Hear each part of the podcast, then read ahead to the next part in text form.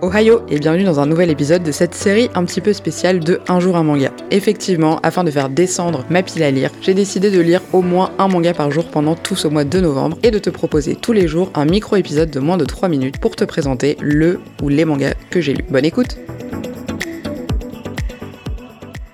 Aujourd'hui, je vous parle d'un manga de chez Nueve Graphics qui s'appelle On l'a fait par Muneyuki Kaneshiro au scénario et Hikaru Araki au dessin. On l'a fait, c'est tout simplement l'histoire de quatre amis, quatre lycéens, euh, vraiment qui ont des vies euh, sans intérêt, enfin des vies, je veux dire, hyper banales d'adolescents de leur âge. Donc ils sont dans un lycée euh, qui est assez médiocre, qui est en face d'un autre lycée tout aussi médiocre. Leurs occupations dans la vie, c'est de parler de nana, d'aller au karaoké, de jouer et puis de passer le temps comme ils peuvent en tant que en tant que lycéens. Vraiment sans aucune, enfin, ils ont pas spécialement d'ambition euh, leur, euh, leur goal, c'est d'avoir euh, une nana. Il y a un d'entre eux dont les parents sont très riches, qui passe sa vie à redoubler parce que, enfin, c'est un peu un, loser. Donc voilà, c'est vraiment quatre mecs hyper lambda qui vivent leur vie, en gros, et qui un jour se font embrouiller par des mecs d'un autre, d'un autre lycée, un peu des caïds. Et du coup, ils vont, enfin, il va se passer plein d'événements, et puis ça va déclencher surtout beaucoup de choses. Alors je sais que dit comme ça, je vous en dis pas beaucoup sur l'histoire, mais malheureusement, je peux pas vous spoiler parce que c'est quasi l'intégralité du, du, scénario.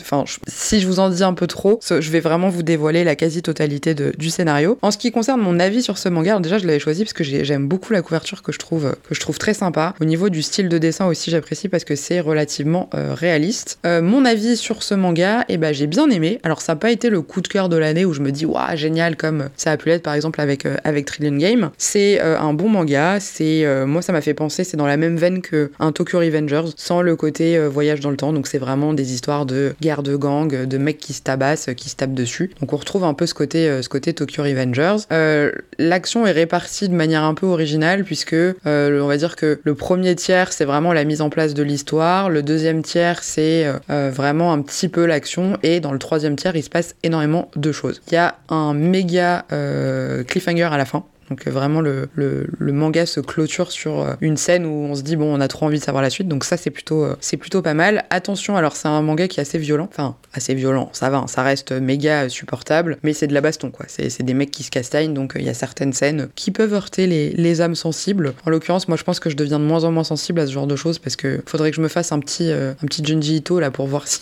si je si je tiens parce qu'à chaque fois je suis persuadée d'être une, une grosse flippette et au final bah ça passe. Donc voilà c'est des histoires de baston, des histoires de de mecs, des histoires de lycéens. Euh, hâte de. Je pense que le deuxième tome me donnera le tempo sur si j'ai envie de continuer ou pas, parce que j'ai pas été transcendé par ma lecture, mais c'est pas mauvais non plus, loin de là. Donc c'est euh, un bon moment euh, à passer, les dessins sont beaux, et à voir ce que ça va donner dans le tome 2.